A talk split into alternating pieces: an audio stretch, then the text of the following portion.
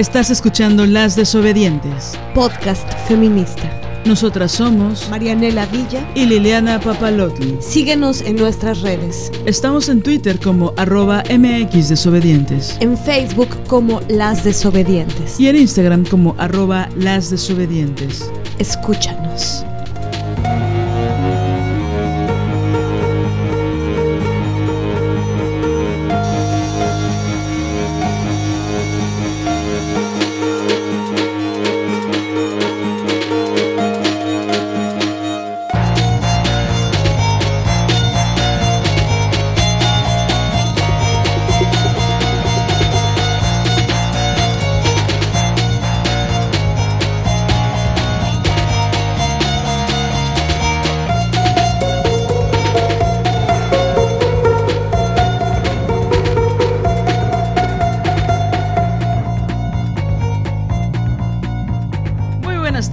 Noches, madrugadas. Qué guapa estás, oye. ¿Cómo te llamas? Disculpa. Marianela Villa. Y yo soy y la coqueta de Liliana Papalotla. Oigan, ¿cómo están? ¿Cómo han estado? ¿Qué están haciendo? ¿Están lavando los trastes? ¿Están cocinando? ¿Están sobre su cama? ¿Están en su sillón? ¿Están con una amiga que les gusta en secreto? ¿Están... No creo que estén con sus novios porque fíjense que los novios nos detestan mucho. ¿Quién sabe por qué? Una cosa tan maravillosa para mí. Eh, pero bueno, ¿con quién están? ¿Qué están haciendo? ¿Qué están mirando? ¿Qué, qué, qué está pasando? ¿Ya comieron? ¿Ya se comieron unas mandarinas? En, en esta época de mandarinas. Em, oigan, eh, si no han escuchado el episodio anterior, es importante decirles que la maestra Marianela Villa se va a presentar en Ciudad Universitaria de la UNAM, en la Ciudad de México, en el, ¿cómo se llama? Centro Cultural. Iba a decir otra cosa extrañísima. Bueno, no importa. En, es que son las 6 de la mañana, entonces yo cuando grabo a las 6 de la mañana, pues es complicado. Es complicado, ¿no? Como que todavía la sinapsis como que se, se revela, ¿no? Bueno, en el Centro Cultural Universitario de la UNAM, en la Ciudad de México, en la polvosa Ciudad de México, los días 9 y 10 de diciembre, que son jueves y viernes, aún se está acomodando la cosa de los horarios. Oigan, fuera de mamada, digo, ahorita la maestra Villa les va a dar como más detalles que se puedan contar. Pero estoy viendo cómo está quedando la cosa y en serio tienen que ir. Sería buenísimo que fueran parte de esta experiencia. Ahí vamos a estar. Ahora sí que estaría bueno vernos las caras, ¿no? Aunque sea con el tapabocas, pero bueno, ¿no? Entonces, maestra Villa, ¿de qué va? ¿Cuál, cuál es su proyecto en la UNAM? ¿De qué va? ¿Por qué? ¿Por qué sí? ¿Por qué no? ¿Qué le pasa? Aparte de que está guapa y todas esas cosas, pero pero ¿qué, ¿qué, va a hacer? ¿Qué se va, a, se va a encuerar? ¿Va a ser lésbico? Eh, ¿qué, ¿qué, va a pasar? Cuéntenos. Pues, pues va a ser algo que eh, en su sustancia tiene que ver con pensarnos como creadoras en cualquiera de las manifestaciones que esta categoría pueda tener. Es, un, es una pieza hecha y pensada para las mujeres y, y algo que es eh, muy importante de, lo que va a suceder es que, bueno, no es una función de teatro convencional, sino que a mí me gustaría nombrarlo como una experiencia, una experiencia psicofísica y anímica. Eh, es, un, es una acción participativa en la cual no solamente yo haré una serie de cosas o diré otras importantes, sino que habrá espacio y tiempo para que todas y cada una de ustedes, de las compañeras que nos acompañen, puedan eh, decir, puedan narrarse, puedan pensar. Es, una acción que, pretende que pensemos colectivamente, que pretende que, mm, o más bien que más que, que solo lo pretenda, que está encaminada a que, a que estemos juntas, a que pensemos juntas y a que dancemos juntas. En este sentido, em, bueno, hay dos temas sustanciales que, se mueven y hay una premisa, hay una premisa que, mm, que, hace que se emprenda este camino, que tiene que ver con cómo hacer una renovación de las ideas estéticas, cómo, cómo pensar el mundo que queremos y en particular cómo pensar las creaciones que, queremos y que deseamos.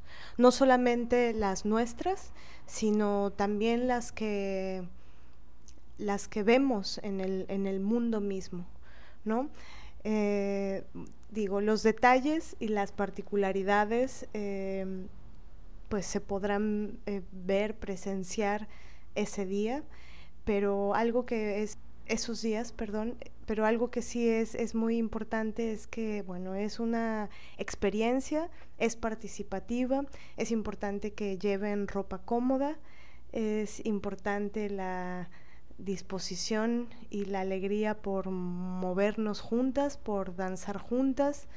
Em, y igual si pueden llevar una botellita de agua, eh, también estaría bien, zapatos cómodos porque, porque habrá bastante movimiento. Y, pues la verdad es que nos emociona mucho pensar que pudiéramos encontrarnos ahí, que pudiéramos eh, vernos, escucharnos, vernos sudar y danzar y, revelarnos. Pienso que, que todo esto está encaminado a revelarnos juntas, decir lo que pensamos, que a veces no es tan fácil, ¿no? Decirlo públicamente o decirlo en determinados espacios, ¿no? Entonces serán muchas cosas que, irán sucediendo. Eh, durará aproximadamente dos horas y media, eh, vamos calculando, y, y pues pienso que va a ser divertido, va a ser profundo, y, espero que podamos estar ahí todas juntas. Pronto lanzaremos una invitación pues de participantes, ¿no? De mujeres que, quieran estar eh, alguno de esos días con nosotras o ambos días, que también es una opción. Entonces, pues es eso, me da mucha emoción. La emoción, es así la emoción. Oigan, pues entonces las esperamos. Em, y se van a dar cuenta de cuál es mi verdadera voz, en realidad, ¿no? van a ver que hablo así, ¿no? Y van a decir, ¿qué pedo, culera? ¿No? Bueno, oigan, este, pues ahora sí que vamos a arrancar con los temas, con el tema. Y bueno, la verdad es que me emociona mucho porque por ahí vamos a detonar el encuentro con muchas mujeres que conocemos virtualmente y que por fin nos podremos ver físicamente y no nos podremos besar y abrazar, pero sí nos agarraremos los brazos o los tobillos o no sé, algo inventaremos. Pero bueno, vamos a entrar con el tema, con la tema, porque feminista, ¿no? Siento que, ¿sabes qué? Siento que estoy como borracha, pero no estoy borracha. Son las seis. Son las seis quince de la mañana, discúlpenme. Bueno, depende de dónde nos escuches, pero bueno. Fíjense que hay mucho cansancio, ah, esto ya ahora sí que es a nivel frustración, con respecto a seguir hablando con nombres en general. es como bien frustrante, ¿no, amigas? Sí, es como, Híjole, pero hoy vamos a hablar de algo muy específico, no solo de tener que soportarlos, digo, perdón, de tener que trabajar con ellos o compartir espacios con ellos, sino vamos a hablar de algo muy específico que pues nada, como dijo Isabel Castro en ese episodio en que la invitamos, que por cierto ya deberíamos de volver a invitarla, este pues el feminismo se puso de moda, ¿no? Y entonces pues hay muchos señores que se están apropiando de todo, incluso de lo que solo es para las mujeres, por y para las mujeres, ¿no? Entonces, bueno, hago una breve pero sentida introducción para que Marianela nos explique un poco más de qué vamos a hablar el día de hoy. Sí, este episodio tiene que ver con, con el tiempo y con la energía tiene que ver con la cantidad de tiempo y de energía que ocupamos para explicarles a ellos qué es el feminismo o para explicarles a ellos por qué es injusto eh, que nos maltraten o para explicarles a ellos que hay un sistema de opresión o para explicarles a ellos que existe el patriarcado qué es lo que significa, qué es lo que simboliza, qué es, cuáles son los estragos que ha dejado en el cuerpo y la mente de las mujeres a lo largo de la historia de la humanidad. Em, este episodio lo nombramos En busca del tiempo perdido, porque pensamos que es muy importante reflexionar en concreto sobre estos eh, dos conceptos, entre estas dos categorías, el tiempo y la energía. ¿Cuánto tiempo en realidad dedicamos explicándoles cosas? ¿Y qué, qué lleva, qué conlleva eso? En busca del tiempo perdido, bueno, es un poco una ironía también, ¿no? Eh, podremos recuperar el tiempo que invertimos en explicarles. ¿Por qué les explicamos? Pienso que el para qué les explicamos es, es al principio con, con fines de intentar construir un poco de paz entre nosotras, entre nosotros, ¿no? Es decir, nosotras con ellos. Invertimos tiempo e invertimos energía porque en algún momento pensamos que, que de esa forma podremos construir puentes, podremos construir comunicación, podremos explicar. Yo, la verdad, con respecto a este tema, he pasado por muchos procesos.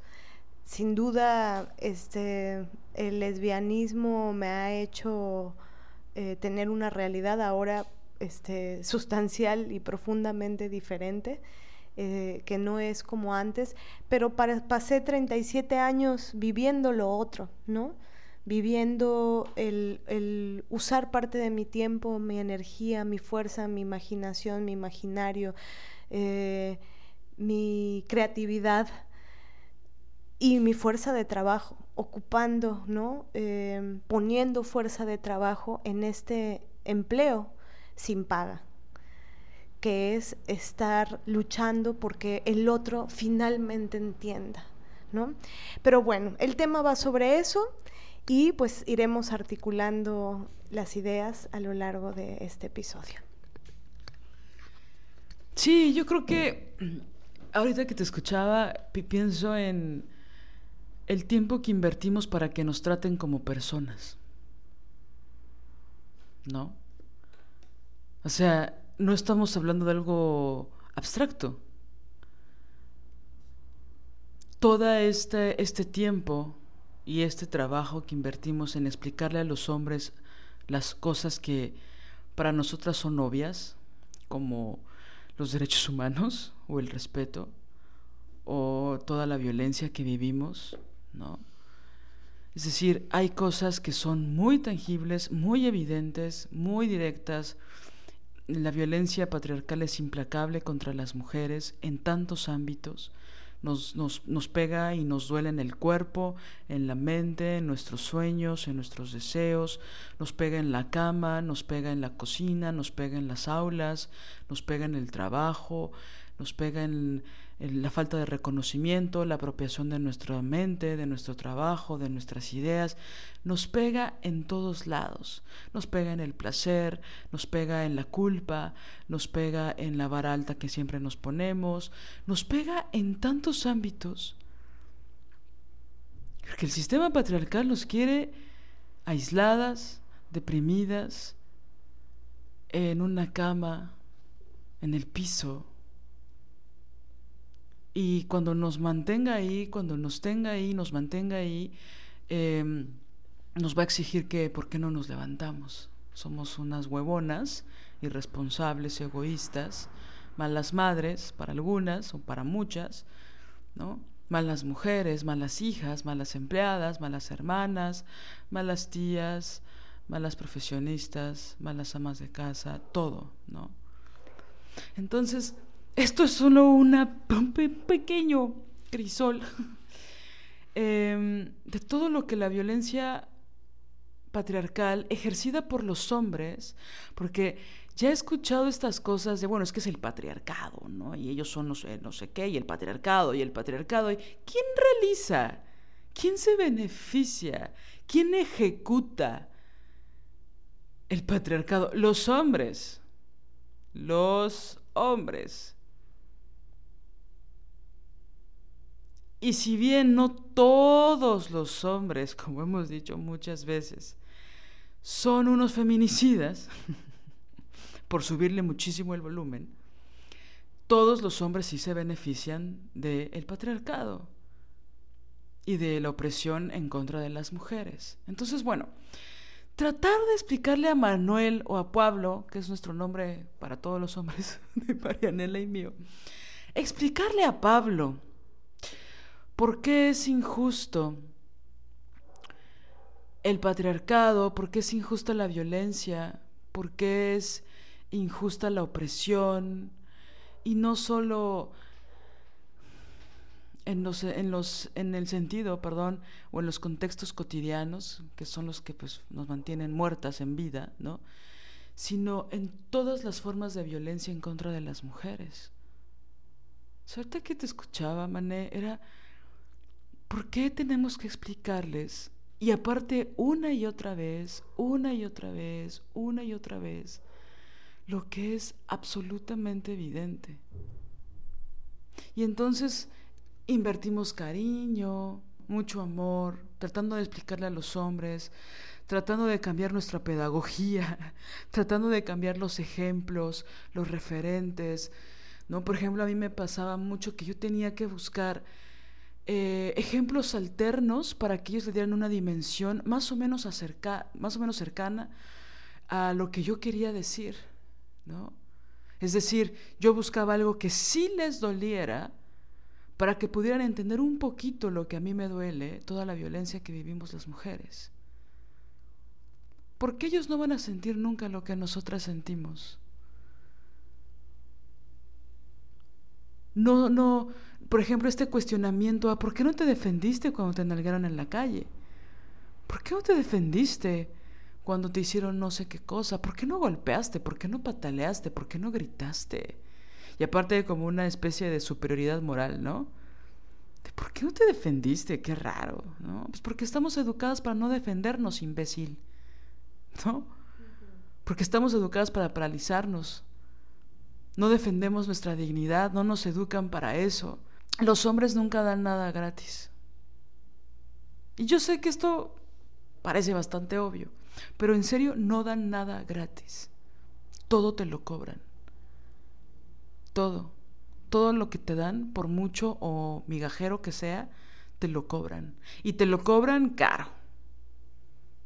Regularmente ahí queda en entredicho tu libertad, tus derechos o tu dignidad cuando hacen esta cobranza. Y en cambio las mujeres la mayoría de las cosas fundamentales que damos, desde nuestro amor o nuestra dignidad, nuestra libertad, hasta nuestro trabajo, regularmente lo damos gratis. Se los regalamos a los hombres.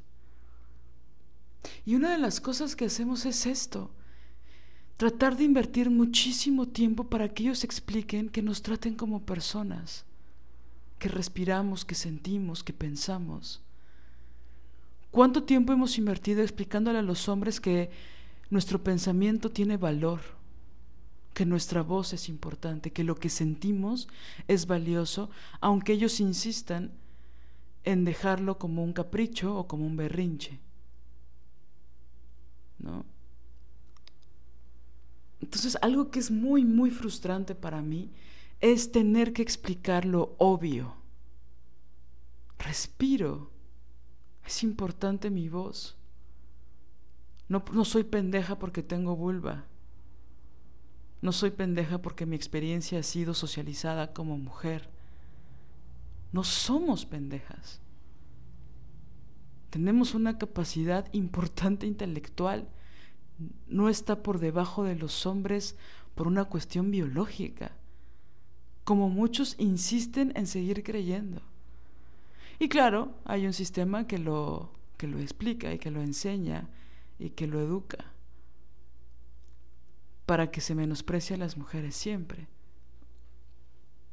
Pero lo que me da muchísima rabia y muchísima frustración es tener que explicarles que somos personas y que tenemos un valor. Sí, y creo que en verdad es tremendamente desgastante, ¿no? Es decir, y, creo que más que mm, como darle vueltas a como a la teoría al respecto, pienso que mucha de esta, de estos saberes con, con respecto a este tema y y mucha de esta teorización que hemos hecho todas eh, a lo largo del tiempo eh, está íntimamente tejida con, con nuestra experiencia sensible y con memoria, con la memoria de lo que ha sucedido, con ejemplos concretos de lo que, de lo que hemos invertido Pienso que es muy, es muy duro este tema. Yo si hago un acto de memoria. Pienso que algo que me, que me dolía profundamente en aquel tiempo, en donde estaba en una relación con un güey, es que mm, en verdad hay una época en la que piensas que, que ellos si empatizan contigo, si sienten compasión, en el sentido no católico de la palabra. Aquí la religión, la verdad es que, bueno, nosotras no.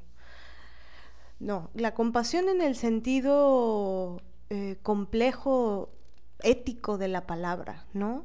Es decir, moverte con el dolor de la otra persona, comprender el dolor de la otra persona, empatizar con el dolor de la otra persona y hacer acciones para intentar mitigar ese dolor.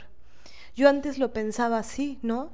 Alguien que me ame, si yo le, si yo le, le cuento del sufrimiento de nosotras, si yo me detengo a explicarle y le digo es que mira, aquí es que matan a tantas mujeres eh, diariamente, al menos en nuestro país, mira que el acoso, mira que, ¿no? Yo lo que pensaba, eh, y así fue mi experiencia, con todos y cada uno de los hombres que me fui topando a lo largo de la vida, porque, claro, hay, no sé, yo, en mi experiencia, este, igual cada quien tiene la suya, ¿no? Pero solamente hay una persona este, del sexo opuesto a mí, que, mm, que podría decir que, que tiene ética. Y aún así, eh, también hay, por supuesto, sesgo machista, ¿no? No sé si misógino, pero machista sí. Pero fuera de ese sujeto, el resto de los que yo me he topado es un, es un machismo y una misoginia flagrante, ¿no? Entonces, pero bueno, volviendo a la idea, em, una piensa que en realidad ese tiempo que una invierte y esa energía que una invierte es importante, porque cuando ellos se enteren, cuando ellos sepan, cuando ellos se pongan en nuestros zapatos, y más porque nos aman, luego entonces van a empatizar, luego entonces van a aliarse con nosotras, luego entonces nos van a ayudar a cambiar este puto mundo, ¿no?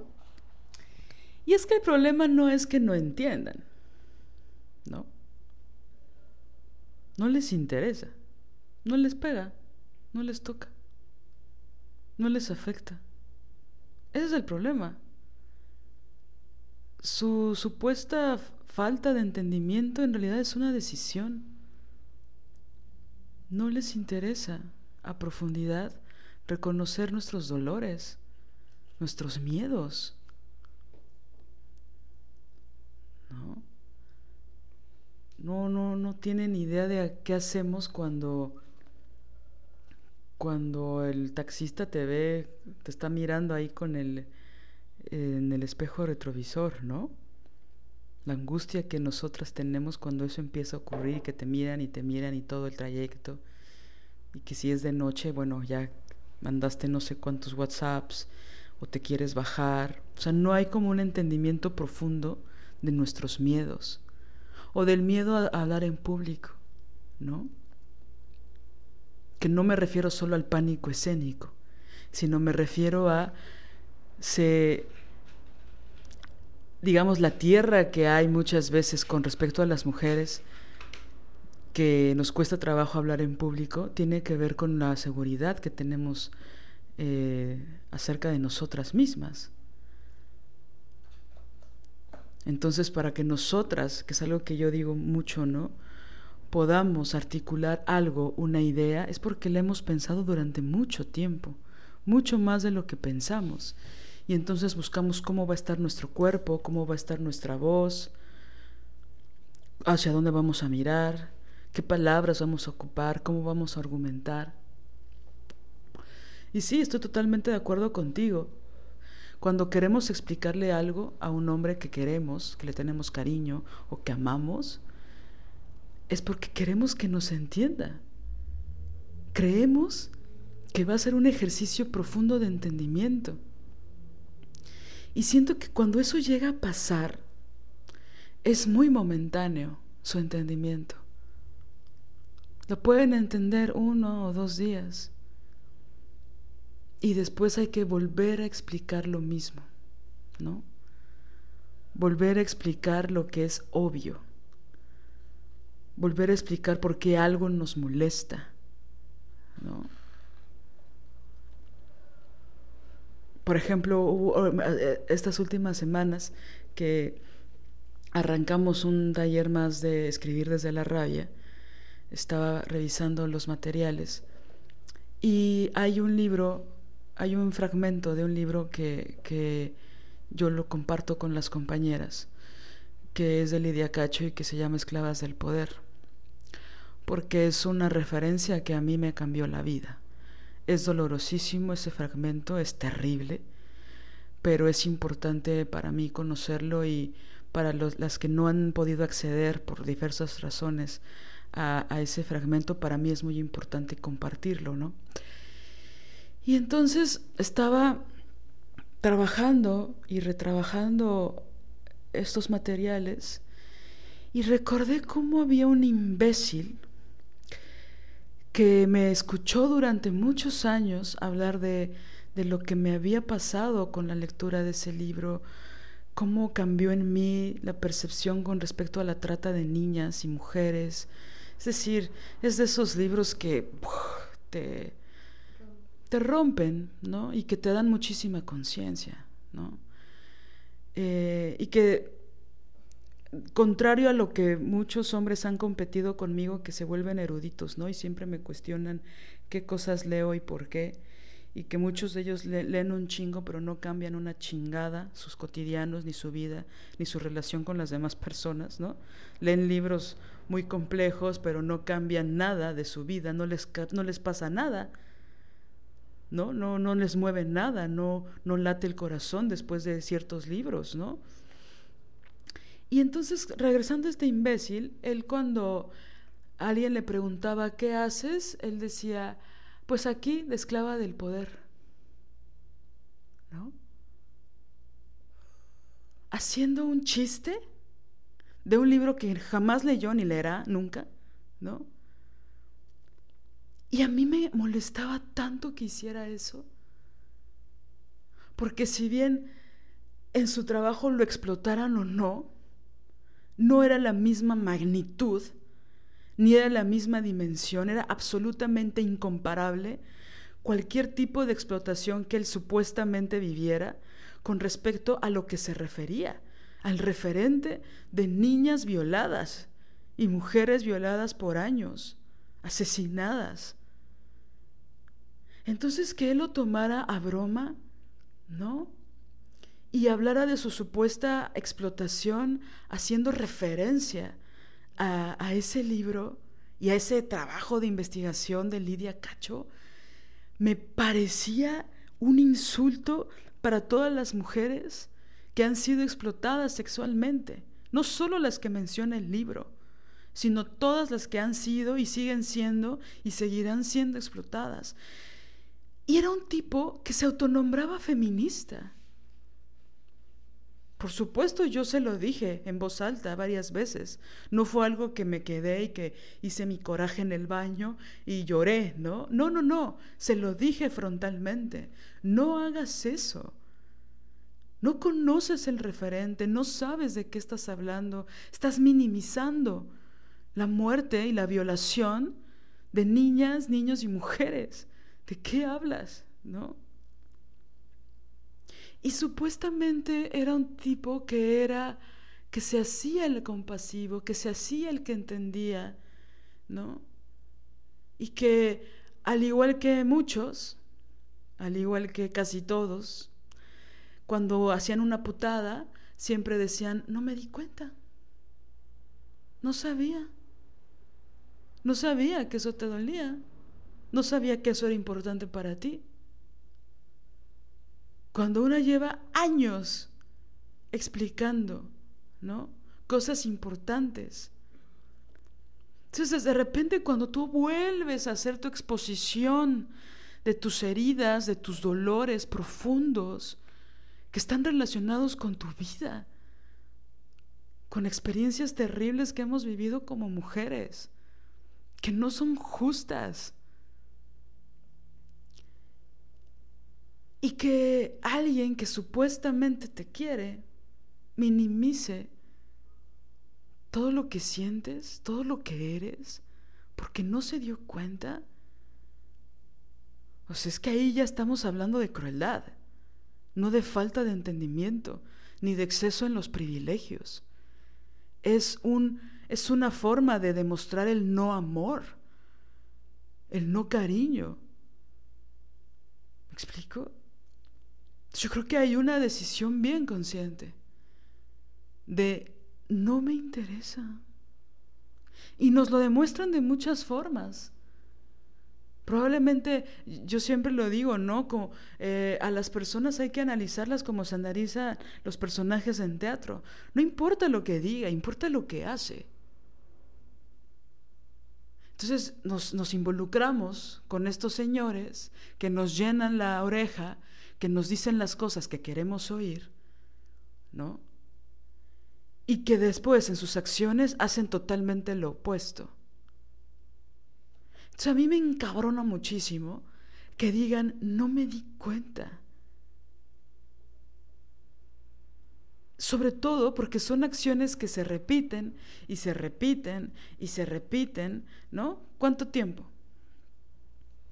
Y estamos ahí nosotras otra vez tratando de justificar nuestra exasperación, tratando de darle la vuelta a nuestra frustración, tratando de no sentir rabia, tratando de explicar por amor, por cariño, por querer seguir construyendo, porque también hay cosas buenas.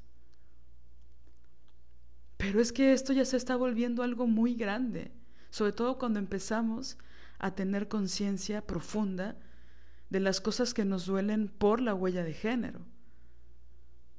Entonces es brutal eso. Porque ahí es, ya es la, la bola de nieve, o sea, ahí ya empieza y entonces ya cualquier cosa que, que se parezca a, a, a, esta indiferencia, cualquier cosa que se asemeje un poco a nuestros dolores, a pesar de que ya lo explicamos y lo explicamos, pues obviamente ya está como estamos como ya express. Y entonces empezamos a ser explosivas y empezamos a decir cosas o a hacer cosas, ¿no? Que solo nos hacen daño. Porque ya estamos cansadas de explicar lo obvio. Y entonces, ¿cuánto tiempo más? ¿Cuánto tiempo más vamos a esperar a que ellos nos entiendan? y que ese entendimiento dure más de dos horas o más de dos días. Porque creo que ya muchas de nosotras estamos agotadas, cansadas. Estamos luchando contra tantas cosas todos los días que están fundamentadas en esa misma angustia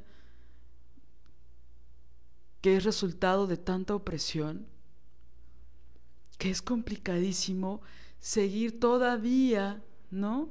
Explicándole al Señor, ¿no? Y como decía Ana Belén, ¿no? En, en, en el episodio que compartió con nosotras, una empieza a dudar, ¿no? Que eso es brutal. Una empieza a decir, bueno, pues tal vez si este Señor no me está entendiendo, es porque a lo mejor yo estoy exagerando, ¿no? Es porque a lo mejor estoy sobredimensionando las cosas y estoy sobredimensionando lo que siento y estoy sobredimensionando mi rabia y estoy sobredimensionando mis heridas y tal vez ya es hora de superarlas. Y entonces una entra al juego de minimizar lo que una es. Y eso es brutal, eso es terrible. Hay que hacerlo consciente, hay que revertirlo.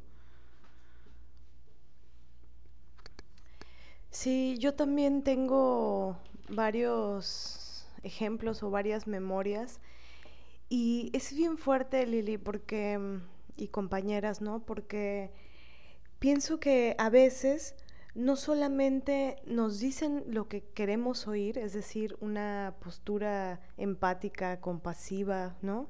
Sino que muchas veces nos dicen justo lo más cruel o lo más terrible y, y, con su palabra antiética, misógina, machista, cruel y terrible, nosotras o yo eh, he llegado a ocupar una cantidad de tiempo y de energía en intentar darle la vuelta a esto. Y claro que este tema se, en, se engarza con muchos otros, ¿no? Si se está en el pantano del amor romántico, por ejemplo, y me gusta mucho la figura del pantano, ¿no? Es este sitio en el cual caminas, te hundes, te entierras hasta la mitad de tu cuerpo y un poco no te puedes mucho mover. Estás, porque si te mueves muchísimo, te hundes más. Si intentas este, desesperadamente salir, si no tienes una herramienta, un algo más, alguien más ya sea una persona, una amiga, una compañera feminista o un campo teórico y la posibilidad de ese campo pedagógico teórico que te rescate de ese pantano, no hay forma, ¿no? Entonces, por ejemplo, se engarza con el amor romántico y, y cuando se está obnubilada y cuando se piensa que en realidad el amor eh, les va a permitir cambiar su punto de vista, ahí, ahí está el, uno de los grandes epicentros del, del problema, ¿no? Y entonces muchas veces no me dijeron lo que quería oír, sino que me decían de todas formas cosas terribles. Y ante esas cosas terribles, yo insistía. Era como una especie de, mm, no sé, sintomática, ¿no? De algo que repetía con, con voy a insistir. Una vez, por ejemplo, el último sujeto vato con el que anduve me dijo, pero, a ver, no, yo no entiendo las feministas cómo, cómo quieren que ahora nos relacionemos. No entiendo qué quieren. O sea, ¿cómo ustedes piensan que es acoso? Eh, desde la primera cosa que se les propone, ya piensan que es acoso. Y se le ocurrió, y eso también lo tengo en mi sobrecito de mis heridas, en el que les enseñamos el otro día, no sé si las que lo vieron en Instagram, un video que subimos sobre un sobrecito lleno de heridas, este, también lo tengo ahí.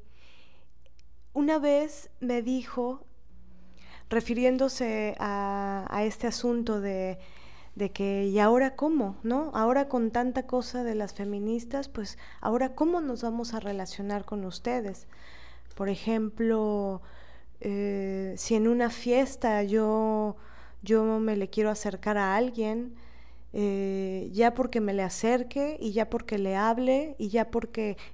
¿Cómo, ¿Cómo vamos a hacer ahora para sexualizar? Y luego de ahí saltó a, por ejemplo, un hombre en la calle. Un hombre en la calle si te dice, eh, ¿me puedo masturbar enfrente de ti? ¿Eso por qué sería una forma de acoso? Que aparte lo nombra acoso, eso no solamente es acoso, ¿no? Es evidentemente hostigamiento sexual y abuso.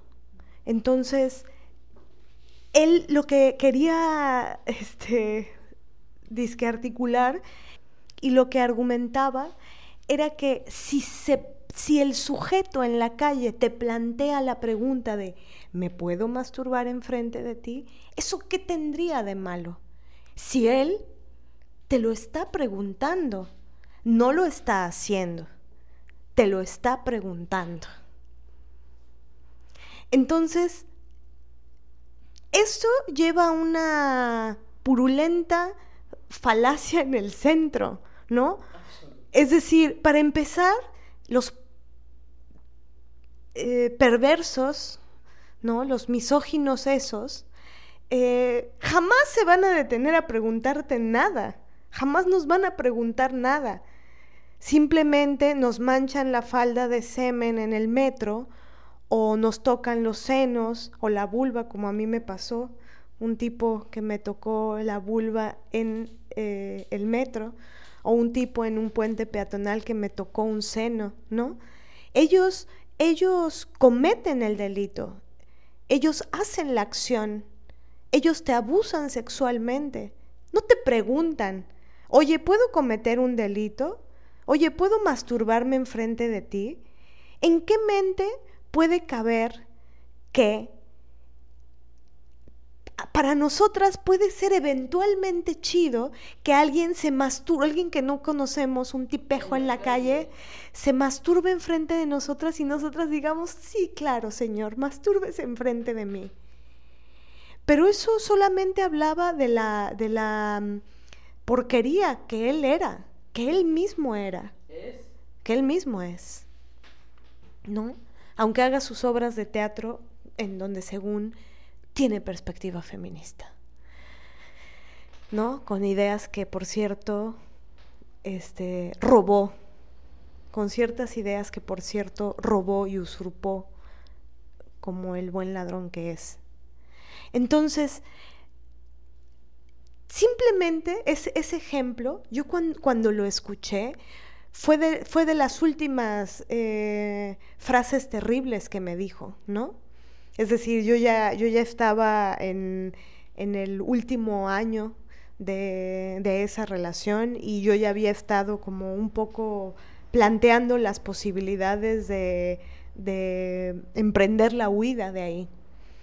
Pero, pero así como eso, hubo, hubo muchas otras cosas que dijo, ¿no? Esto, bueno, ya era como él, era eh, tremendo y brutal. Pero en el fondo, y, también es, es bien fuerte, porque al principio son hipócritas encantadores. ¿no? Se hacen los buena onda, se hacen los de que tienen mente abierta, se hacen los que no son machistas, se hacen los que se interesan por nuestros sentimientos, ¿no? Se hacen los que, no, sí, el feminismo, no, sí, no, sí, sí, sí te entiendo, no, sí, sí te comprendo, no, sí, yo también quiero construir amor del bueno, no, no, sí. Pero como dice Liliana, en las acciones o en las frases terribles que pronuncian, no, no reparan, entonces, em, alguien que se atreve a argumentar una cosa así, aparte de que es un ignorante de mierda, porque un poco por vergüenza es así de no lo digas, güey, ¿no? Eh, no, no, pero lo que habla es su misoginia. A él le parece bien, a este señor que hace teatro, le parece bien que si un hombre nos pregunta en la calle, ¿me puedo masturbar enfrente de ti? Pues eso no tiene nada de malo. Eso está chido. Porque entonces, ¿cómo van a, sexualizar ellos? Ese es el gran imputamiento. Sí, yo ahí, no sé, creo que preguntaría, ¿tú lo has hecho? ¿Tú vas por la calle y le preguntas a una mujer si te puedes masturbar enfrente de ella? ¿No? Y por otro lado, creo que este ejemplo que pones eh, me ayuda justo para decir mi argumento que decía hace un rato de cómo le explicas a este imbécil. O sea, alguien, un pendejo que te dice esto, ¿cómo le explicas que lo que está diciendo es una profunda mamada? que es una, como tú dijiste, es una falacia, ¿no? Desde el origen. ¿No? Aparte como, obviamente él no tiene ni puta idea, pero como si nosotras, es, ese ejemplo es muy subido de tono, pero nosotras tenemos normalizados millones de abusos en los cuales ni los vemos, muchos de ellos, porque están normalizados, entonces no, no decimos nada porque ni nos damos cuenta, o nos damos cuenta y nos callamos, ¿no? Y ya hay otras que ya no se callan, que se dan cuenta que es una putada, no se callan y lo, lo dicen, lo denuncian, ¿no? Pero ¿cuántos años estuvimos calladas con respecto a eso? ¿Cuántas de nosotras seguimos calladas con respecto a eso? a los abusos cotidianos que vivimos, en el trabajo, en la escuela, en nuestra familia. Es que este idiota, y que es el típico argumento misógino de un chingo de güeyes, ¿no? Que dicen, bueno, es que ya no podemos coquetear, ya no podemos sexualizar, ya no podemos sexuar o ya no podemos coger, es lo que quería decir. Porque ustedes son unas pinches, este, mujigatas conservadoras de mierda, que si yo me quiero masturbar enfrente de una desconocida en la calle, ahora resulta que eso es acoso. O sea, eso es lo que está diciendo, ¿no? Entonces, ese tipo de argumentos, que por supuesto la misoginia es el común denominador, tiene que ver con que, a ver, no sabes cuál es el, el problema aquí. Ojalá nosotras en el momento en que sentimos un ápice de abuso, lo denunciáramos, lo articuláramos, fuéramos conscientes, lo gritáramos. ¿Cuántas veces nos abusaron y nos paralizamos? o nos quedamos calladas. No sabíamos qué hacer. Nadie nos dijo qué podíamos hacer. También conozco testimonios de muchas mujeres que gritaron, que patalearon, que escupieron, que golpearon. Las admiro profundamente. Pero también hay una gran, gran cantidad de mujeres que no sabíamos qué hacer ante eso. ¿No? Que no teníamos o no tenemos las herramientas para denunciar, ¿no? Para levantar la voz, para decir esto es injusto. No me toques así, no me mires así. Me incomoda que me veas las tetas cada vez que hablo, que me veas las piernas, que hagas bromas sexuales cuando estamos solos, cuando tú eres mi jefe o eres mi compañero de trabajo, o cuando tu, tu esposa se fue a... se desapareció dos minutos al baño y me haces comentarios con connotación sexual. Porque claro, una no quiere ser la pinche loca mamona que la hace de pedo en Navidad, o que la hace de pedo en la comida, en el trabajo, o que la hace de pedo en una junta eh, con los corporativos de la empresa, ¿no?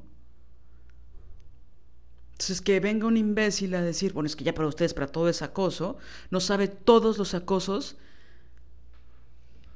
en los cuales guardamos silencio. Que ahí también hago memoria de que alguna vez una señora, de cuyo nombre no quiero acordarme, me dijo, bueno, ¿y qué hacemos con ellos? ¿Qué hacemos con los violadores? ¿Qué propones, Liliana? ¿No? Así en su pendejez me preguntó, ¿no? ¿Qué propones hacer con los violadores? O sea, ¿los sacamos de nuestros círculos? ¿Los sacamos de nuestras familias? ¿Dejamos de trabajar con ellos? ¿No crees que puedan cambiar? ¿Tú crees que los violadores no cambian su forma de ver a las mujeres? No, otra que me encanta del feminismo liberal, no seas punitivista. Ah. No seas punitivista, eso es punitivismo. Ya sé. Pero si te roban el coche. Pero si te roban el coche, sí vas a llamar a la policía. O ahí también quieres este, justicia restaurativa para el ladrón. O solo para la violencia sexual, justicia restaurativa. ¿Cómo? ¿Estás diciendo que hay un feminismo liberal que le interesa más un coche que la transgresión sexual y violenta y cruel contra las mujeres?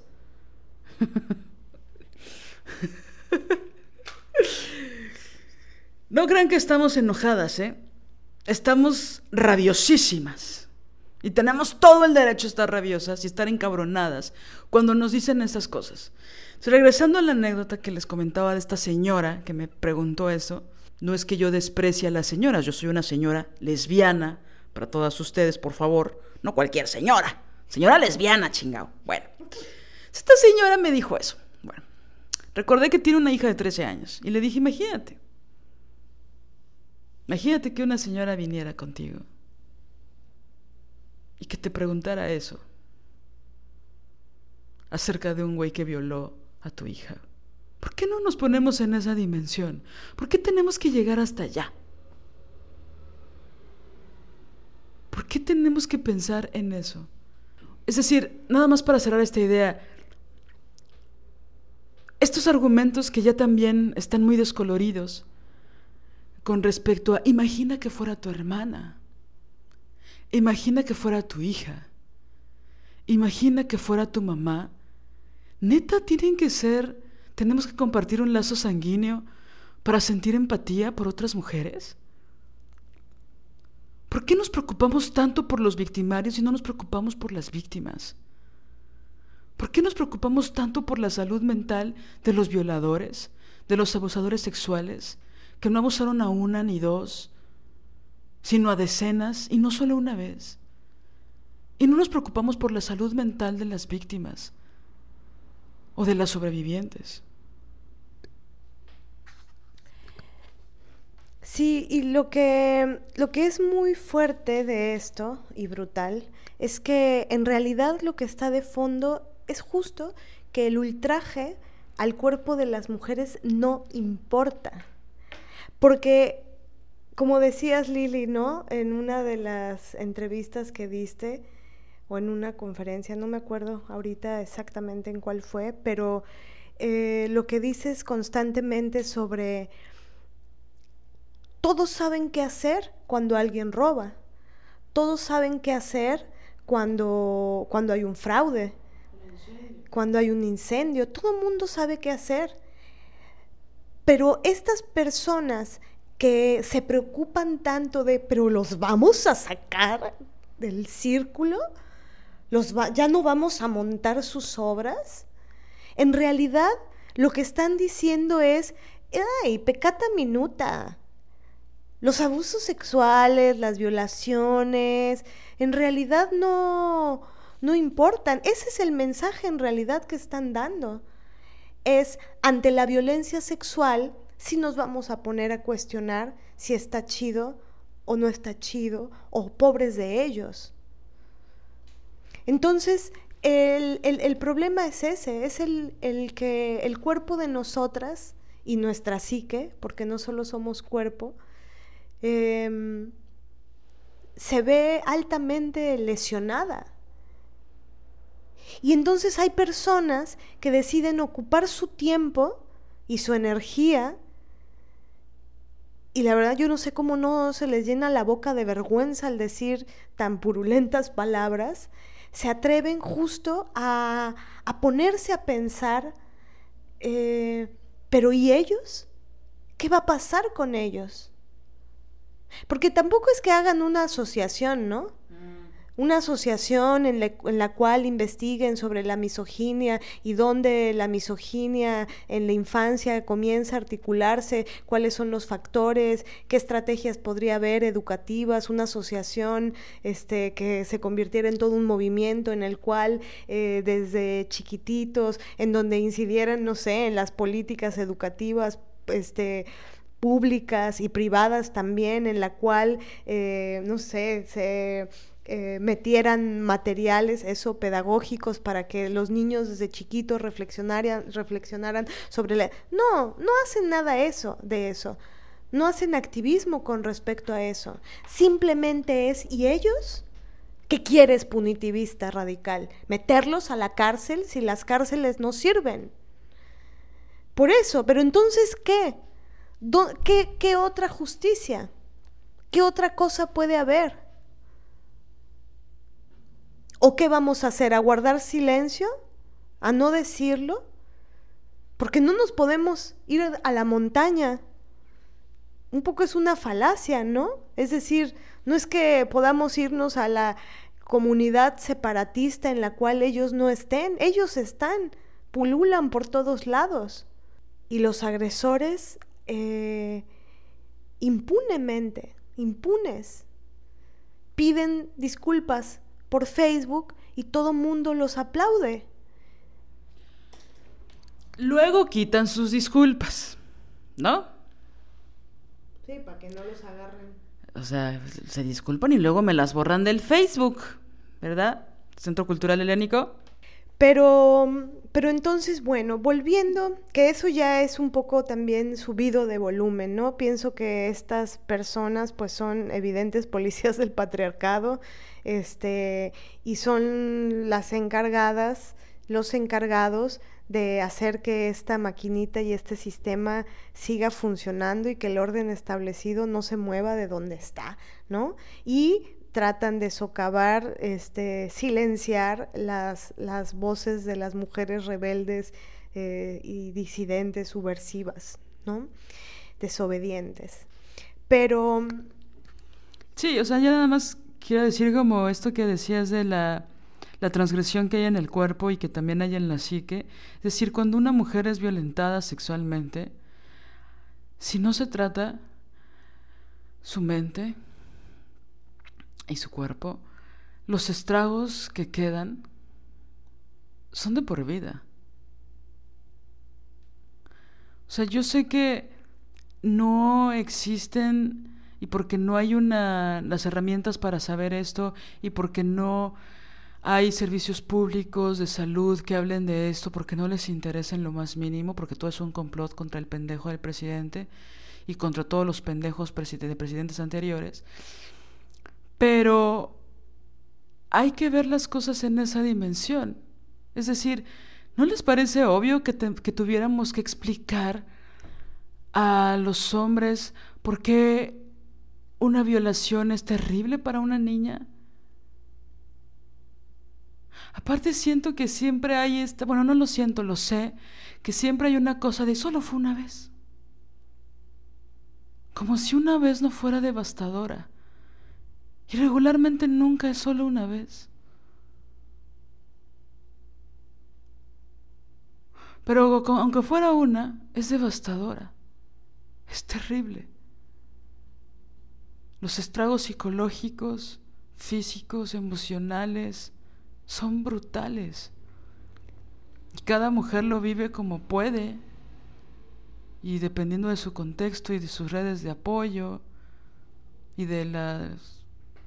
Incluso depende mucho su salvación o su, o su cura, no su salvación, su cura de sus privilegios económicos o de los alcances económicos que pueda tener. Es que minimicen tanto eso y que haya que explicarlo. Que haya que explicar lo que puede sentir una niña o una mujer o una anciana. Que aparte como son cosas que supuestamente ocurren en lo privado, pues uno no debería de meterse, ¿no? Y entonces hay que hablar de estas cosas. Hay que hacerlas públicas. Hay que decirlo. Es, es muy importante eso. No está relacionado con el placer, ni con la lujuria. Todo lo quieren meter en un chisme, en la caja de lo morboso. Esto es una relación de poder, de abuso de poder con violencia. Es cruel, es terrible. Entonces, regresando al punto, ¿no? de tener que explicarle, ¿no? A los vatos que aplauden a otros vatos que acaban de confesar que sí fueron abusadores sexuales. O sea, si le bajamos el volumen y a ti te roban tu coche que te costó mucho trabajo, que pediste un préstamo, que vendiste no sé qué cosas para el enganche, que lo vas a pagar a cinco años o diez, ¿no? y un señor te lo roba, ¿no? Te roba tu coche afuera de tu casa, o afuera de la fiesta, o afuera de la oficina. Y entonces el ladrón, ¿no? Lo revende en partes, o, se lo, o lo saca del país, o lo que sea. Y entonces él confiesa que te lo robó en Facebook. Y toda la demás gente, tus contactos, le aplauden que haya aceptado que te robó tu coche y que va a tomar terapia para ya no robar. Ya no voy a robar. Se ha robado otros 20 coches en los últimos cinco años. Nadie, nadie se da cuenta. Nadie supo. Vive en absoluta impunidad. Y sus amigas y sus amigos que saben que es un ladrón de coches, su familia, ¿no? Lo protegen. O sea, a lo mejor con coches puedan entender algo. O hacemos un ejemplo de fútbol. Te roban la Copa del Mundo. Sí, es tremendo. Y pues volviendo a, seres que están muy cerca de nosotras, a hombres que están muy cerca de nosotras y que cómo joden la madre eh, argumentando. Eso es también terriblemente agotador, ¿no? Te argumentan y te contraargumentan, pero te contraargumentan con una soberbia, como si hubieran leído aunque sea un libro de feminismo. La introducción, el prólogo. Ajá.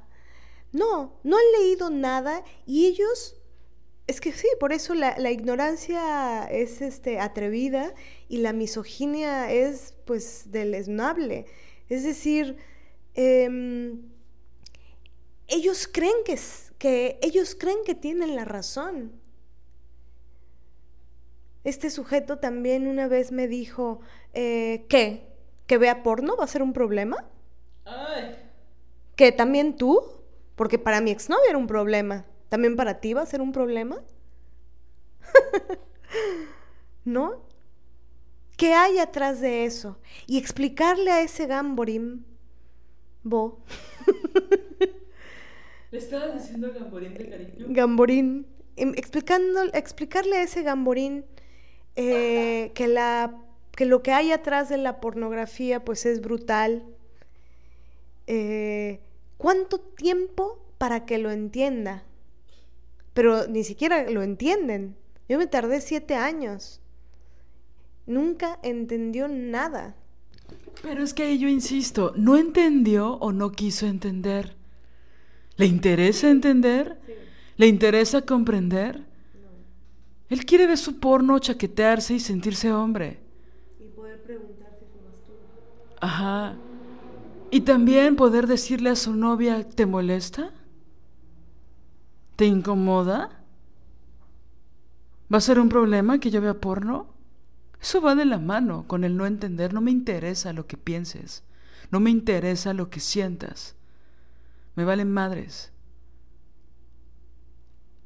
A mí lo que me importa es chaquetearme, ¿no? Masturbarme, eyacular, llegar al orgasmo viendo porno, no lo que tú pienses. O sea, porque hay que ponerlo en las palabras de lo que es, pienso. ¿Sabes? No lo entendió, no se dio cuenta. ¿Neta? Sí, y hay como otros tipos de violencia que son este, más soterrados, pero por, no por eso menos tremendos, brutales, que causan mucho daño, ¿no? Por ejemplo, el tema del silencio, el tema de la ausencia, el tema de los tipos que son distantes, los tipos que, que reciben acompañamiento, amor, ternura, ¿no? Eh, cuidados, eh, trabajo, ¿no? Que les trabajas, que que haces una serie de cosas, pero, pero que ellos escatiman en tiempo, escatiman en energía, escatiman en responderte un mensaje. Este sujeto me dijo una vez, bueno, teníamos un problemón con respecto al, tema del silencio y la distancia, ¿no? Y, y yo le decía, pero es que es violento que no me contestes. Y luego en las circunstancias en las que estamos, eh, tú estás de viaje, yo estoy acá, o yo estoy de viaje y tú estás allá, yo me estoy dando un tiempo para escribirte, estamos y de pronto te desapareces, te olvidas, tomas distancia, estás ausente, ¿no? Y así, años hablando sobre eso. Un día me dijo, bueno, pero el objetivo del mensaje se cumplió, ¿no? Lo leí, eso me dijo una vez. Pero a ver, tengo una duda. ¿Cómo le hiciste para no cortarle los huevos? O sea, ¿qué pensaste para no agarrar el cuchillo? Disculpa. Otra que me dijo fue, este, mm, bueno, te voy a dar acuse de recibo. Entonces, lo que hay atrás de esas palabras, aparte de que, que tengo mis teorías sobre cierta bueno, no, eso no lo voy a decir. ya sé qué quieres decir. ¿Cierta burocracia dentro de su relación amorosa? Cierta perspectiva burócrata dentro. Te voy a dar a acusar. Sí, se llama el puto corazón, idiota. ¿No? Ponme ahí la firma, la fecha. ¿No? ¿Qué es esto? Aparte ni estaban casados, no había un contrato, ¿no? Es como, ¿qué es esto? Y como saben, compañeras, la burocracia siempre es violencia. Entonces, decir, te voy a dar acuse de recibo. Sí, y una copia de tu INE también, idiota. Entonces, lo que, lo que hay atrás, y sabes la cantidad de tiempo que perdí eh, intentando, por eso hice aquella crítica en aquel episodio a todo el tema de Em, de esta pedagogía sobre el amor eh, romántico, o bueno, pedagogía eh, para, para, no caer en las garras del amor romántico que hace Coral Herrera, ¿no? Porque yo pasé mucho tiempo leyendo, mucho tiempo buscando, haciendo negociaciones, ¿no? Negociando negociando. Por eso me parece muy aterrador el título de ese libro, buscando maneras, poniendo energía. Y cuando llegué a estar cerca del grupo del laboratorio del amor, pues también era tremendo porque era entonces darle vueltas ahí, ya no solamente a tus vatos, sino a los vatos de todas las demás y todos los estragos que todos los vatos de todas las demás dejaban en ellas. Y entonces darle, pero es como darte vueltas en el pantano. ¿Sabes? Y yo hacía unos mapas con respecto a cómo, cómo construir amor del bueno. Voy a, voy a negociar, voy a buscar mis formas de comunicarme, yo voy a hacer esto y me leí todos los libros de la autora y me leí todo su blog, que son bastantes artículos, y entonces me los leí, me los releí, me los imprimí, los subrayé, y entonces yo estaba leyendo libros de cómo hacer para que no me dañara tanto la relación con este güey. Porque pues como no era golpeador físico, ¿no? Ni violador, pero eso no quiere decir que no golpeaba. psicológicamente. Sí golpeaba. Y aparte, si el, el, tema de este tipo de misóginos es tan delicado porque yo, yo lo que iba a decir hace rato, que no era burocracia, sino que hay una especie de homosexualidad em, reprimida. Y esta homosexualidad reprimida en hombres que se aseveran como absolutos y totales heterosexuales de aquí hasta su muerte y más allá, ¿no? Este, el tipo de misoginia, yo, yo creo que ya debe haber libros sobre eso y si no, pues yo lo voy a escribir. El tipo de misoginia particular de estos hombres, según heterosexuales, pero que en el fondo es un hedor, ni siquiera lo puedo, porque no, no, no tengo la teoría para, para explicarlo, pero es un hedor su tipo de misoginia, son unas formas tan aparentemente veladas, pero siento como si eh, eh, sobre la mesa, ¿no? Es decir, eh, está sentado a la mesa y arriba pues es un hipócrita encantador, pero abajo de la mesa te está pateando las rodillas. Saca las garras. ¿No? Entonces, esta, esta particular misoginia em, es tremendamente desgastante. Porque entonces crees que estás con un tipo bueno, crees que tal vez no es tan ojete, porque no te pega, ¿no? Porque a veces te dice que te quiere, aunque es a cuentagotas, aunque son migajas de amor. ¿Cómo le explicas? Yo intentaba explicarle, porque aparte como ya me había leído todos los libros de Coral, decía, no, pues ya no, el amor del bueno, mira, el amor del bueno, vamos a hacer una negociación, este mapa, este, vamos a, vamos a intentar a ver qué es lo que te molesta a ti de mí, porque pues yo también, ¿no? Con la culpa. Seguro, seguro yo también hago cosas, porque luego como me enojo y grito, entonces, pues yo también estoy mal porque grité. Yo también fui violenta porque grité. ¿Ves?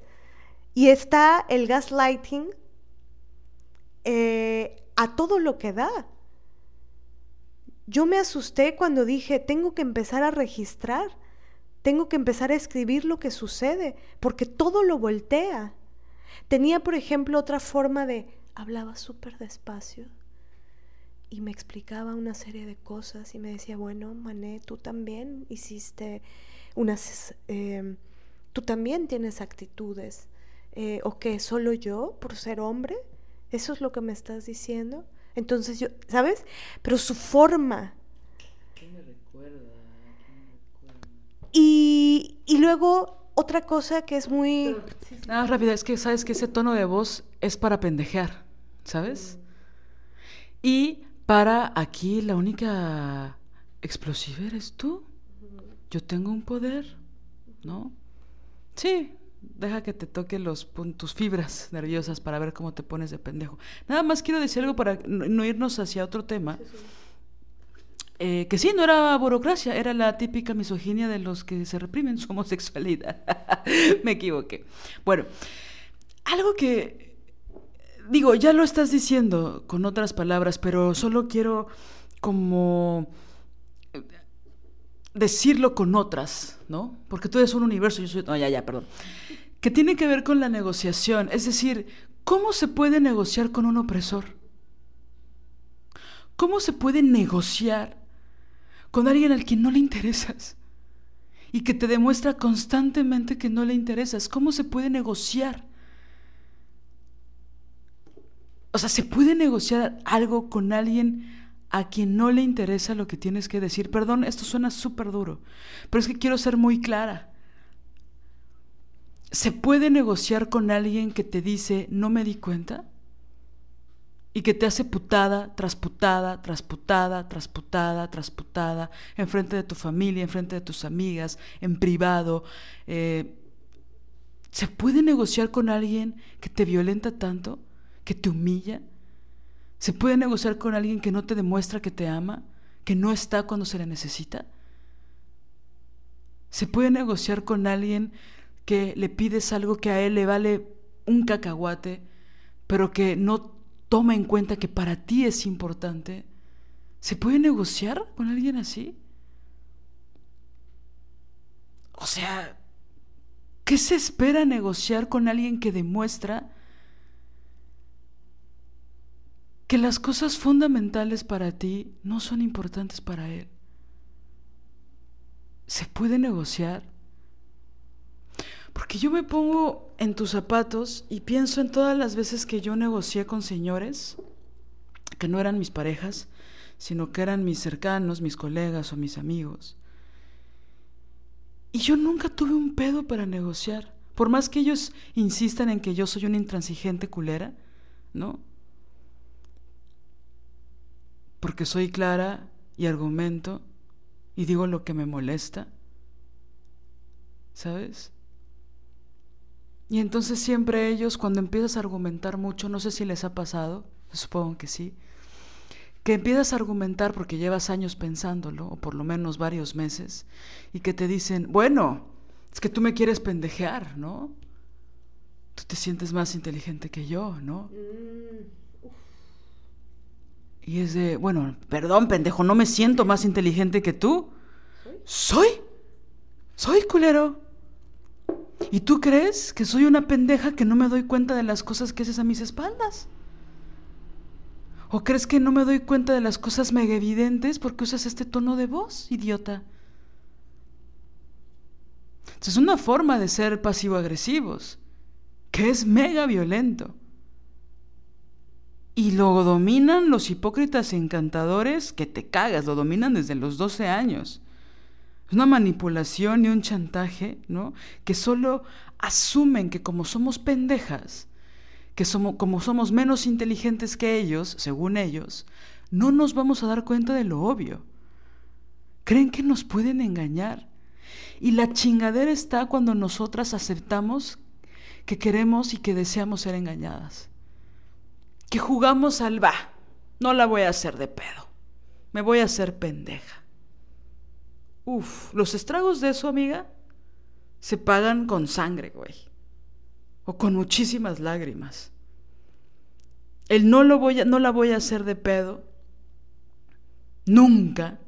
No me voy a revelar nunca. Voy a ser obediente a su falta de amor. Voy a ser obediente a me la voy a creer porque estoy en este lugar donde tengo una falsa seguridad emocional. Para no estar sola, para no sentirme desolada, para no sentirme devastada. voy a jugar a que soy pendeja. Voy a jugar a que esos eh, WhatsApps a las 2 de la mañana son de su mamá o de su mejor amigo. Voy a jugar a eso. Ante mí misma. Los estragos emocionales y psicológicos de eso, ahí te encargo. Son culerísimos.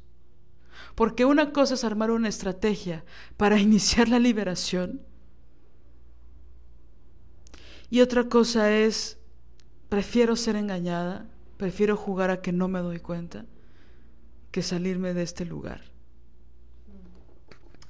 Sí, creo que das en el punto, al menos a mí, ¿no? Y a mí sí me gusta esta claridad con la que lo dices, porque también las claridades que yo, de las eh, amigas, incluyéndote, ¿no? Eh, cuando éramos amigas, que Lili hizo una carita de... Pensé que solo éramos amigas y no que éramos novias. no, cuando solo éramos amigas y no éramos novias aún.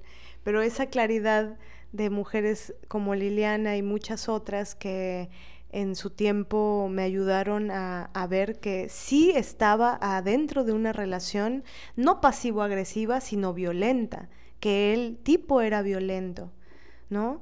y que la serie de cosas que hizo a lo largo de esos siete años fueron verdaderamente graves y que dejan estragos a, la fecha, incluso tres años después de que ha terminado esa relación, yo pienso que, que hay estragos todavía. Hace poquito estaba reflexionando sobre eso, decía, esto, esto, esto y esto que me pasa y que siento es producto todavía de, de todo, todo ese tiempo, ¿no? Entonces, em, tocas el punto de, pues sí, de que a veces preferimos invertir ese tiempo y esa energía por el terror que nos da y el vértigo que nos da la posibilidad de que la cosa termine. Ese, ese pánico que nos inculcan de el miedo a estar solas, ese pánico que nos inculcan de que sin ellos no vamos a poder, ese, ese inyectarnos en el tuétanos desde chiquititas que, que el amor es, es lo que le da sentido a la vida, ¿no? Que es el amor romántico el que realmente te, te da una, una causa en la vida. Es, es tremendo y pienso que, que sí, al menos en mi caso, eh, ese tiempo perdido, esa energía perdida, esa creatividad echada a la basura, em, tenía que ver con que me daba pavor irme. Y, creo que también es importante como dinamitar los espejismos con respecto al miedo, porque en realidad cuando, cuando logras, es decir, si no estás en una situación más grave, ¿no? Es decir, yo sé que hay situaciones eh, en, las que ciertas mujeres, por sus circunstancias, por el asunto económico, por los hijos que tienen, por la precariedad, por la falta de eh, oportunidades de trabajo, de estudio, porque el tipo es un feminicida en potencia que las ha eh, golpeado, que las ha, ¿no? que las ha encerrado, que las ha perseguido, que las ha, es decir, estoy hablando, no estoy hablando de eso, ¿no? Hay veces que irse te puede costar la vida si no lo preparas y si no tienes una red de, apoyo para emprender la huida. Pero incluso en, otras relaciones, ¿no? En donde no son estos hechos, sino es más un tipo de violencia psicológica, em, pues también em, se necesita una red de apoyo para emprender la huida, necesitas que, otras mujeres feministas, por supuesto, te, em, te ayuden a, a validar lo que sientes, te ayuden a, validar lo que piensas, te ayuden a, eh, a, validar tus propias teorías. ¿Por qué? Porque te has te, han volteado tanto la tortilla, ¿no? Ha habido tanta manipulación de las ideas, te han hecho creer que tú eres la violenta, te han hecho creer que tú eres la culpable, te han hecho creer que tú eres una, una celosa de mierda, te han hecho creer que en realidad tú eres la que está mal y ellos son los que están bien, porque ellos están tranquilos y todo bien y todo cool y tú eres la que estás chingando y fregando y quejándote y reclamando, ¿no? Entonces lo voltean. Es Darbo totalmente. Y entonces por eso, cuando te, encuentras con una mujer feminista que te dice, mm, no, ese vato merece un escrache, con su jeta puesta ahí, por más que solo fuera violencia psicológica, es un violentazo de mierda. Entonces, eh, y volviendo a la idea de la importancia de, dinamitar en, en, esa circunstancia como era la mía, este, dinamitar el espejismo del terror, del miedo, porque sí que da vértigo. Yo el día que hice mis maletas, esa noche que hice mis maletas, esa noche no me pude ir.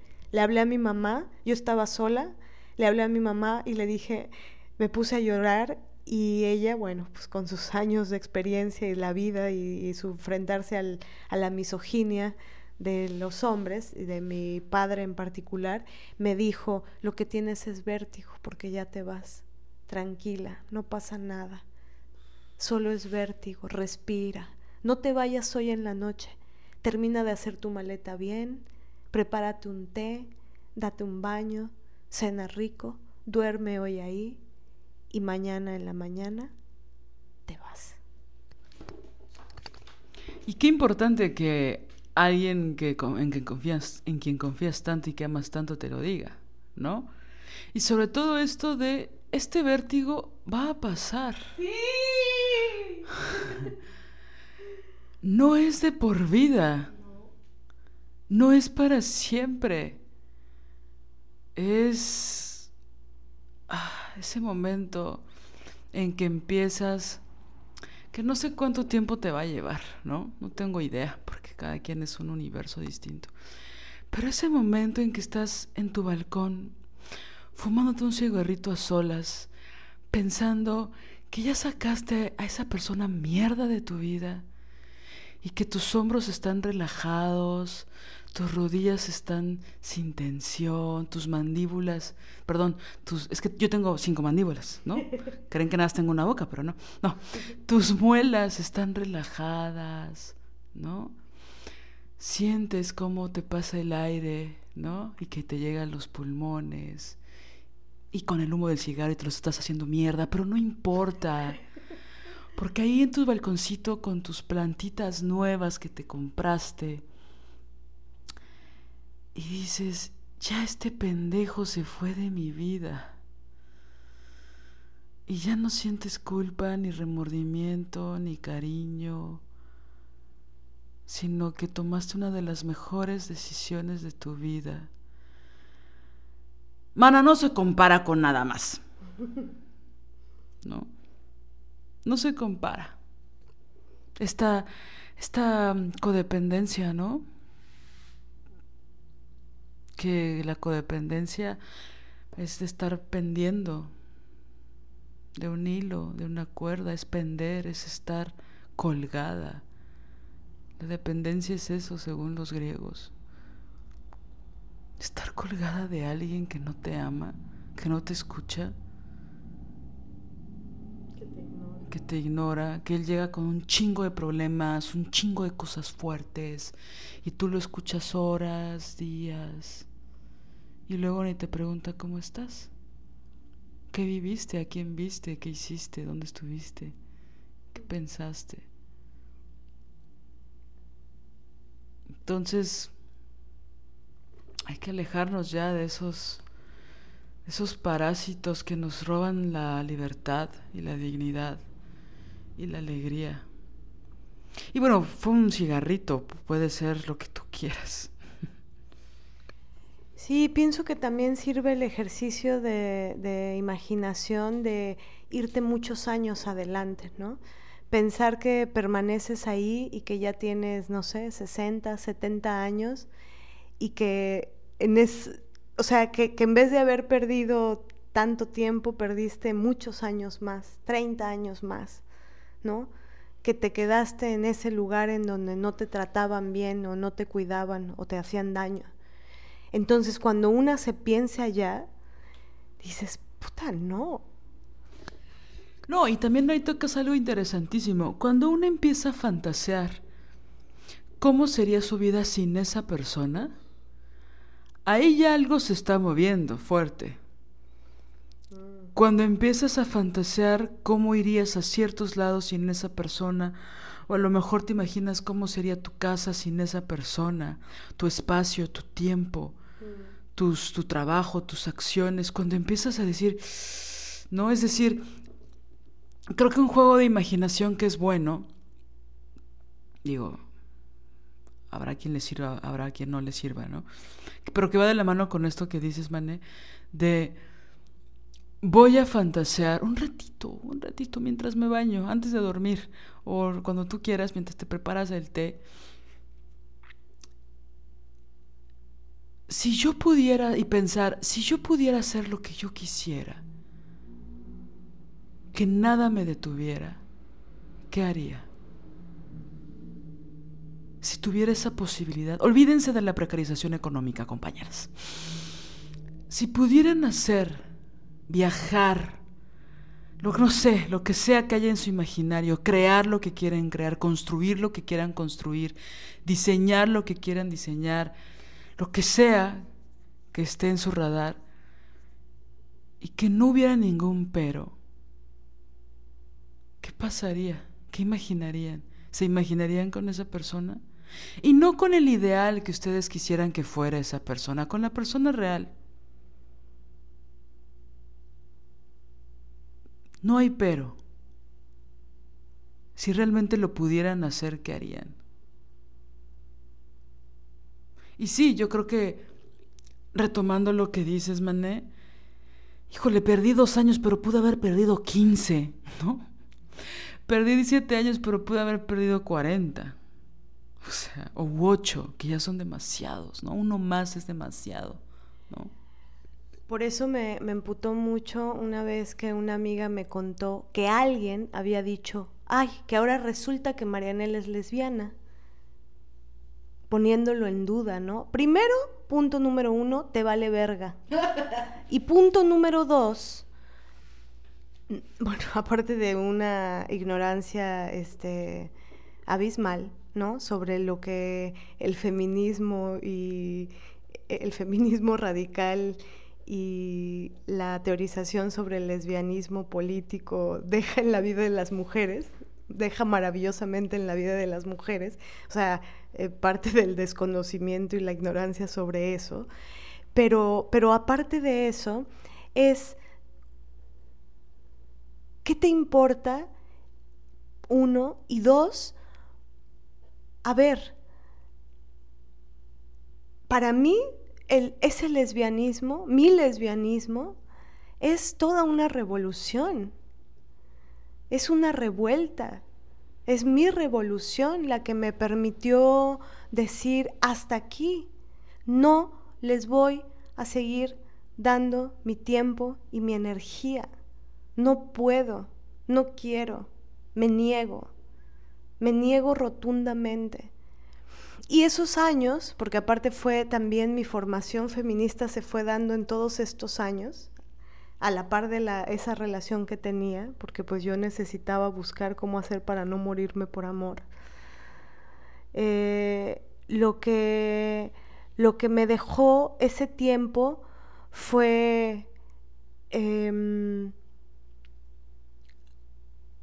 no fue lo que me dejó ese tiempo. Lo que yo decidí fue abocarme a buscar cómo salir del pantano, más bien. Y, este lesbianismo tiene que ver con haber esculpido y pintado mi liberación, nutrirme de, de, de teoría, de material teórico y material sensible con respecto a que, a que sí nos podemos ir y sí podemos construir una vida de otra manera y sí el deseo puede mutar y sí el velo que tenía de la heterosexualidad era tan amplio, tan grueso, ¿no? Que, que me, impedía, me impedía ver nítidamente un montón de cosas. Entonces, esto lo digo en relación a la gente que, que se le ocurre poner en entredicho la lesbiandad de, de mujeres porque aparte, si fueran, no fueran tan eh, ignorantes, sabrían que muchos lesbianismos en la vida primero pasan por heterosexualidad y después se transforman en lesbianismo.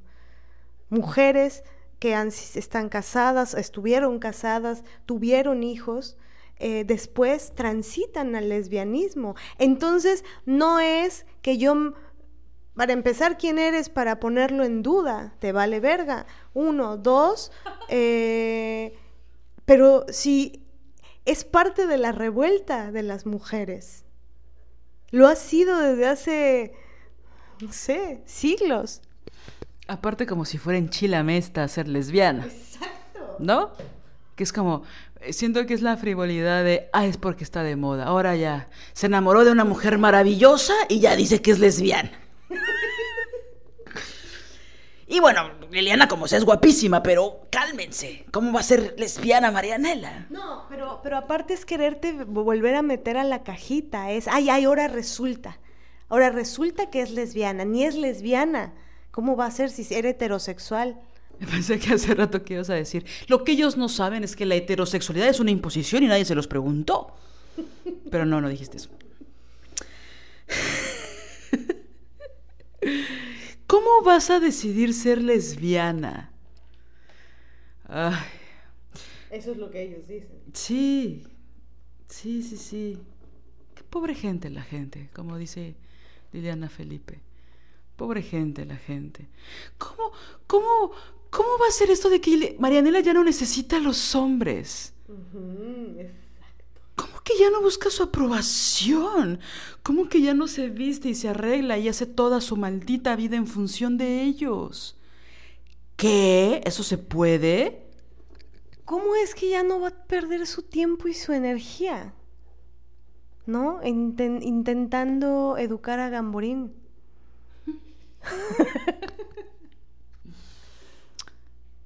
Hay que decir Gamborón, porque Gamborín le tiene una cosa ahí como cariñosa que la verdad es que, que no. Gamboreño. Gambo. Gamborimbo. Gambo culero a mí me puede gustar, pero bueno. Oigan, tenemos que irnos. Tenemos que ir a correr por el mar, ¿no? Por el mar. Por el mar. Sí, porque somos como Jesucristo. Es una cosa muy fuerte lo de las feministas radicales. No me vaya a pasar como John Lennon que dijo que eran más famosos que... Bueno, ya. Oigan, pues se acerca el momento para que esta desobediencia particular de Marianela y mía lleguen a la ciudad más grande de México y del mundo. Ahí, ahí, donde hay guajolotas que, que, que para mis amigas de España hay una cosa que se llama tamal, hay una cosa que se llama bolillo, y entonces los puercos de los chilangos, las puercas de las chilangas, nos encanta poner masa sobre harina, sobre masa, sobre, ¿sabes? Y entonces, así, lo primero que voy a hacer cuando llegue a la Ciudad de México, ¿no es cierto? No, la verdad es que no tengo antojo de eso. ¿De qué puedo tener antojo? Es que aquí en, este, en esta ciudad en la que estoy, la comida es maravillosa. Yo, yo quiero un tamal frito. ¡Ay, no! ¡No! ¿Qué es eso? Fíjate que nunca me han gustado los tamales fritos. No, fíjate que no.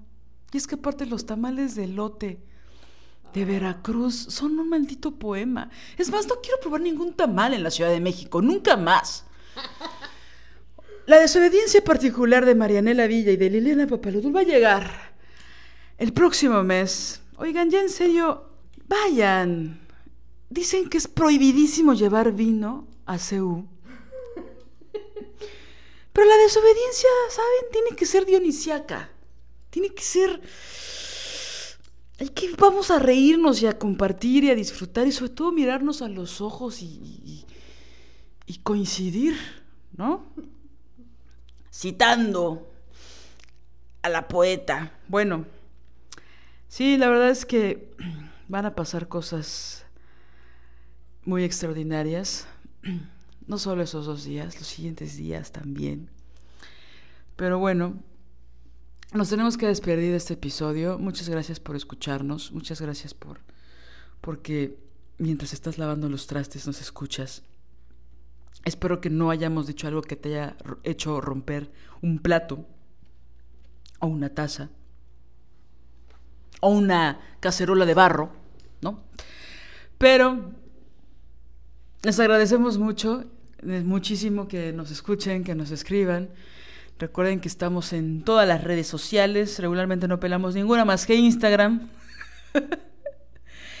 y por cierto, ah, tenemos un, un, saludo muy hermoso que va a ser Marianela.